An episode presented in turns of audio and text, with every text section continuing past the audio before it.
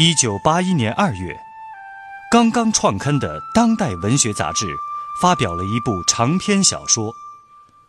小说描写了一九六三至一九七九年间中国南方农村的社会风情。作者古华把自己熟悉的南方乡村里的人和事囊括浓缩进一部小说里，与政治风云与风俗民情图画。借人物命运演乡镇生活变迁，通过一幅幅生动的乡村生活图景，展示了大时代的深刻变化。请听长篇小说《芙蓉镇》，作者古华，由人民文学出版社出版，演播聂梅。王秋社发现李国香仍然在打着官腔，拒他于千里之外。他心想，一定要讲出一点有吸引力的东西来，让女主任意识到自己还是有点使用价值的。他想起来，前些时听人说过，大队秘书李满庚和四清下台干部古燕山深更半夜打狗肉平火，两个人喝得烂醉。讲了不少的反动话，北方大兵还在雪地里骂了大街。对，就先呈上这个情况。李主任，我想趁便向你反映一点本镇的新动向。新动向？什么新动向？果然，李国香一听就侧过身子，转过脸。眼睛都闪闪发亮了。话宜曲，不宜直。王秋社有意绕了个弯子，汇报说：“秦书田那些五类分子最近可不大老实啊！大队勒令他们每天早请罪，晚悔过，他们竟然比贫下中农还到得迟。这如今全大队百分之八十的人。”都参加做中字操、跳中字舞了，就是一些老官子、老太婆，那顽固不肯做操跳舞，他们宁肯对着光辉形象打拱作揖。你不要东拉西扯，五类分子那是些死老虎、死蛇，问题在一些活老虎、活蛇。李国香眯缝着眼睛。凝视着王秋社，这冰冷的目光让王秋社心里直打哆嗦，直发冷。李国香忽然来了兴趣，他决定放出一点诱饵，逗引一下这条秋蛇。作为一个革命干部，这眼睛不能光盯着定了性的、戴了帽的，更重要的是，要盯住那些。没有定性戴帽混在群众里头的镇上原先的几个人物，像古燕山他们，都有些什么新活动啊？嗯？王秋社不由得心里一紧。要是这女主任已经掌握了古燕山、李满庚打狗肉平火的材料，那自己再汇报，岂不是一个屁钱都不值了吗？他咬了咬牙，还是硬着头皮把自己了解到的北方大兵和前任支书那一晚上的有关言论添油加醋的披露了出来。他还提出李满庚继续担任大队秘书不合适。李国香对他呈报的这些情报大感兴趣，立刻就对他客气了许多。嗯。来来来，王支书，你和我坐到这圆桌边上来，陪我也喝杯酒嘛。说着，他转身从柜子里拿出了一瓶酒、两只玻璃杯、一碟油炸花生米。不要以为只有你们男人才有海量，来来来，咱们比一比，看看谁的脸快先变色呀！对于这样的出人意料的突变，王秋社真有点眼花缭乱、受宠若惊了。他立刻从李国香的手里接过酒瓶，逼波逼波的筛满了两只玻璃杯，这才侧着身子在圆桌边上坐下来，恭敬的眼睛一眨也不眨的看着女主任。来，我们干了这一杯。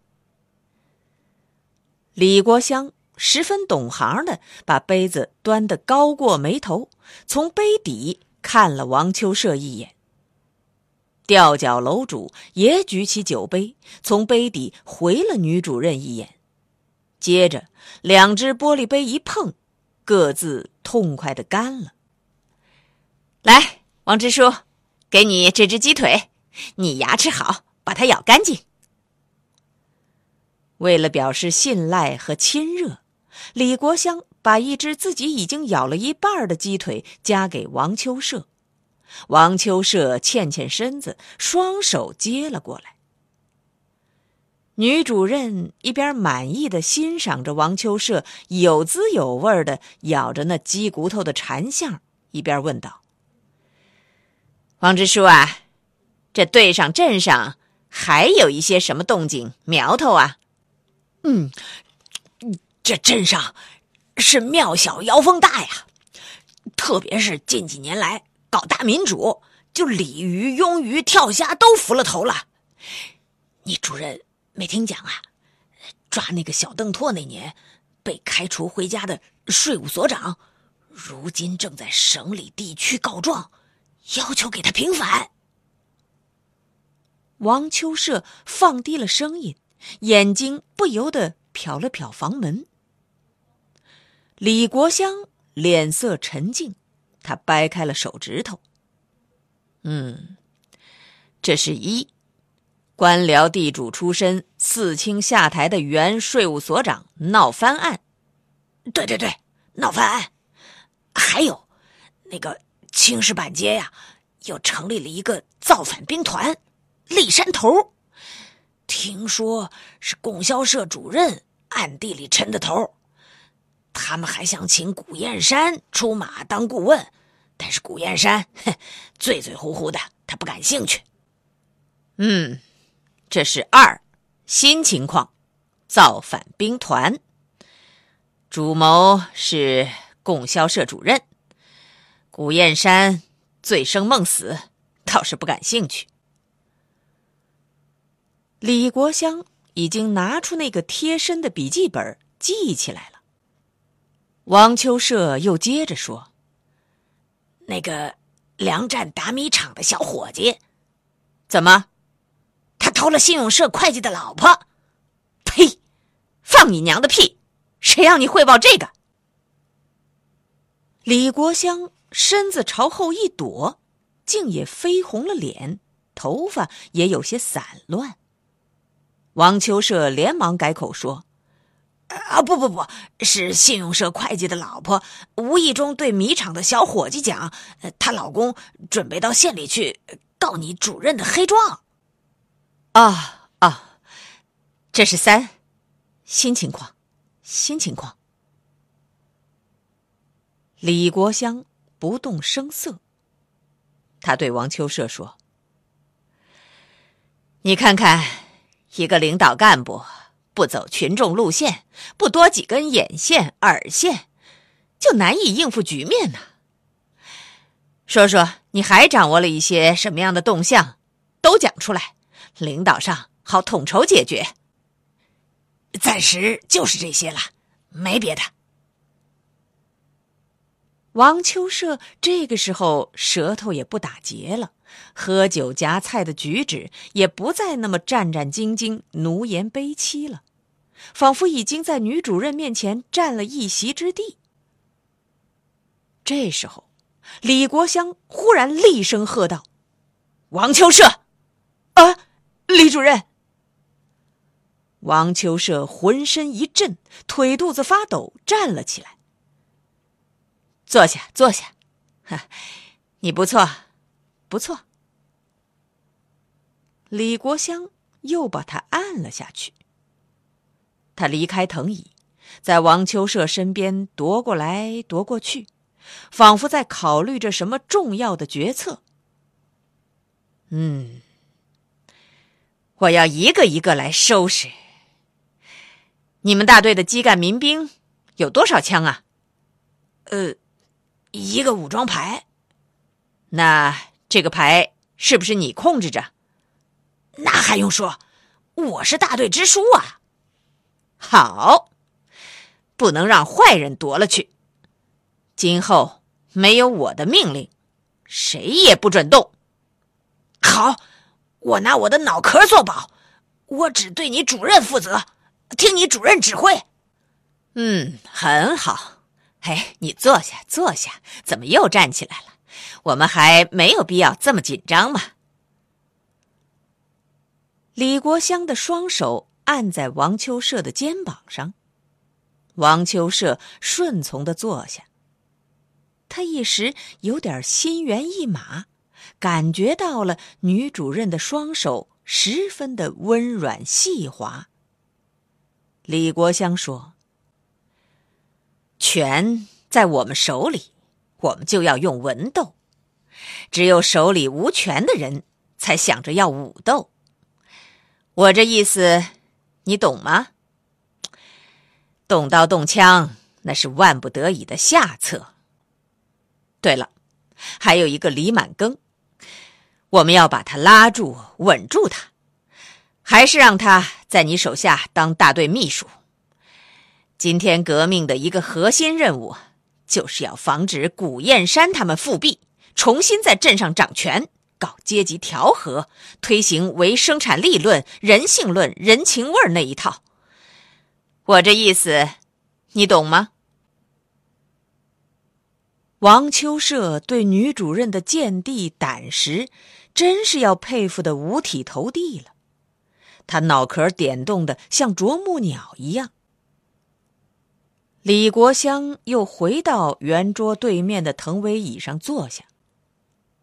他双手扶着藤椅边眼睛一眨也不眨的望着吊脚楼主，仿佛有了几分醉意。我们实话实说，王支书啊，对于你的悔改交心，我很满意。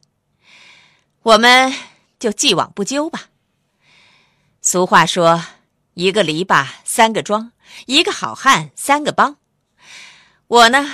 不是好汉，但是我手下需要几个得力的人。我还要考验考验你。我可不是跟你许愿，只要你经得起考验，我可以在适当的时候对县革委杨主任他们提出，看看能不能让你当一个脱产的公社革委会副主任。这可真是一声春雷呀！王秋社的心都颤抖起来了。妈呀，再不能错过这个机遇，错过这个决定他后半生命运的天赐良缘了。为了表示自己的决心，他不由得站起身子，扑通一声就跪倒在女主任的身前：“李主任，李主任，我我今后……”就就是你死心塌地的，哪怕人家讲我是一条一条，我就是你忠实的。李国香起初吃了一惊，接着是一脸既感动又得意的笑容，声音里难免带着一点陶醉的娇滴滴。哎呀，起来起来，没得恶心，你一个干部。骨头哪能这么不硬，叫人家看了？王秋社没有起来，他只是扬起了脸。他的脸块叫泪水染得像只花猫一样。女主任心里一热，忍不住俯下身子摸了摸他的头发。哎呀，起来起来，一个大男人的，哟。新理了发，一股香姨子气呀！哎呦，你的脸快好热呀！好了，今天我要休息了，今儿晚上有点醉了，日子还长着呢，你请回吧。”王秋社站起身子，睁着痴迷的眼睛，依依不舍的看着女主人，像是在盼着某种暗示，或者某项指令。《芙蓉镇》不仅是中国当代农村题材小说中第一部清算文革的长篇小说，而且在艺术上有重大的突破。小说出版后，荣获1982年第一届茅盾文学奖。1986年，《芙蓉镇》被著名导演谢晋改编拍摄成电影。在随后的金鸡和百花奖评选中，这部影片成了最大的赢家，获得最佳影片、最佳男女主角、最佳导演等多项大奖和提名，并在国际上捧回多项大奖。长篇小说《芙蓉镇》正在播出。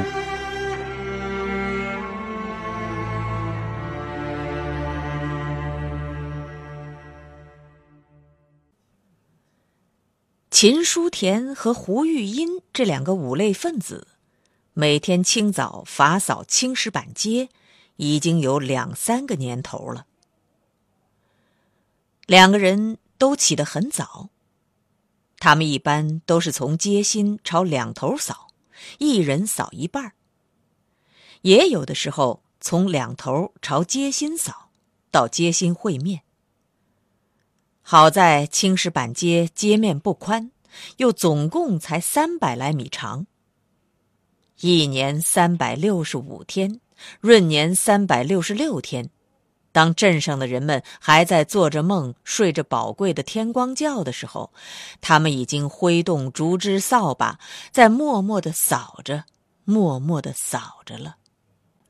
好像春天、夏天、秋天、冬天，都是在他们的扫帚下，一个接一个的被扫走了，又被扫来了。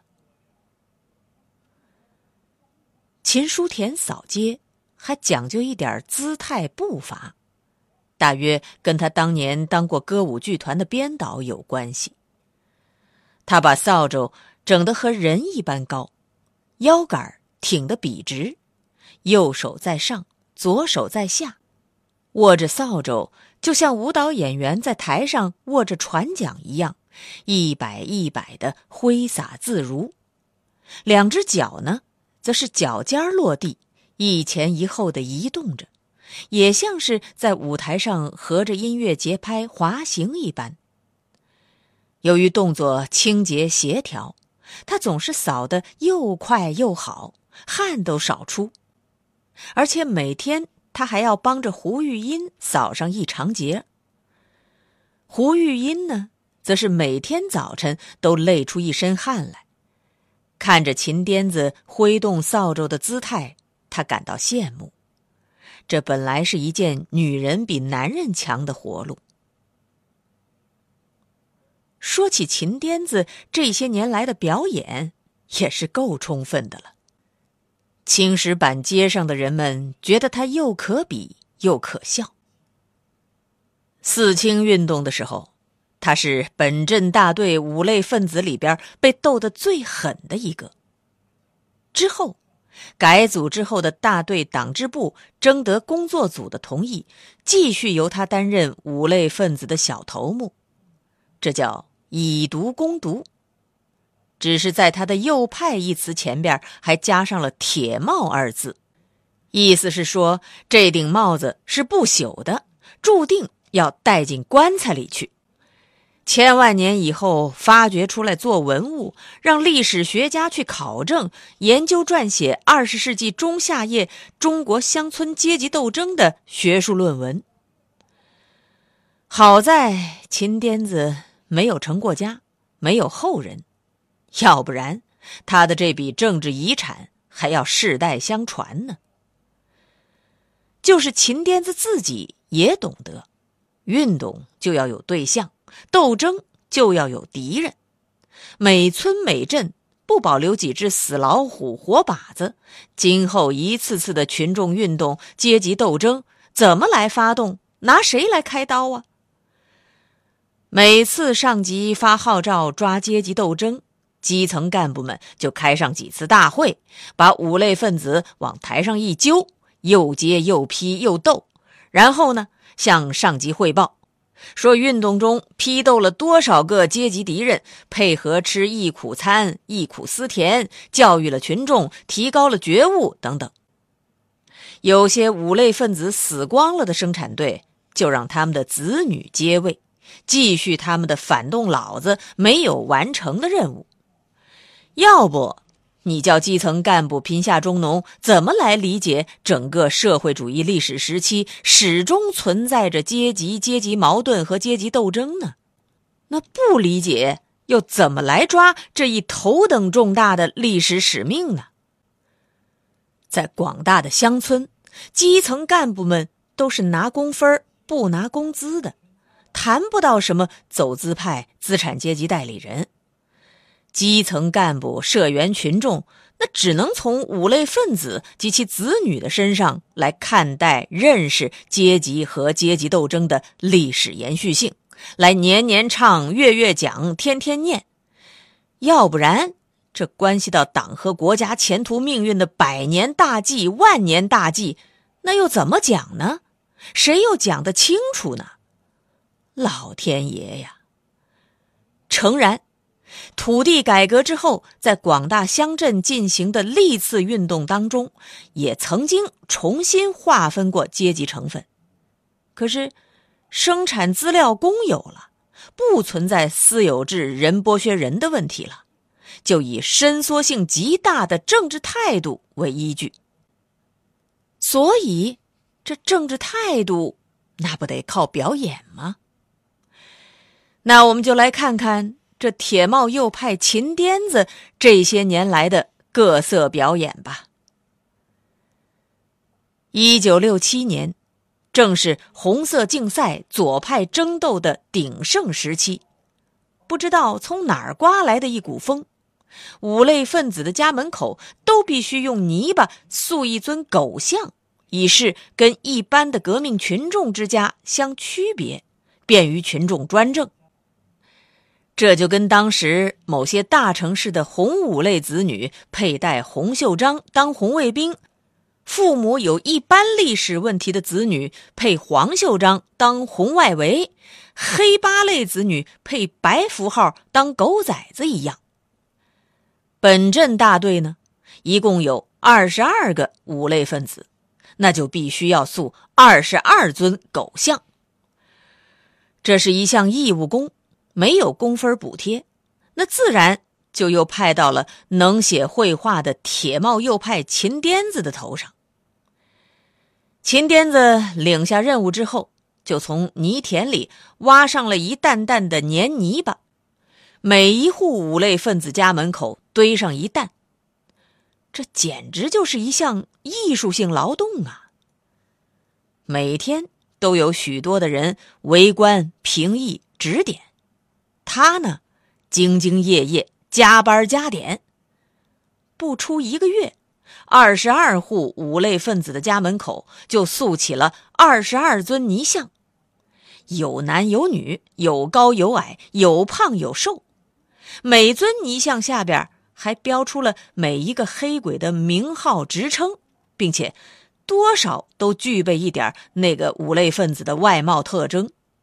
这一时之间成了本镇大队的一大奇闻，大人小孩自动组织起鉴赏评比，一致认为以秦颠子自己屋门口的狗像塑的最为生动，最像他本人的形状。有人就说了：“嘿，颠子老表，你这家伙自私自利啊！这把功夫都花到捏你自己的狗像上了啊！”，我这。不是自私自利，那最高指示讲了，生活是文学艺术的唯一源泉，那当然是我自己最熟悉我自己了，也就捏的最像嘛。不过，这秦颠子的艺术性劳动有一个重要的遗漏，他竟然忘了在老胡记客栈门口替年轻的富农寡妇胡玉英塑一尊泥像。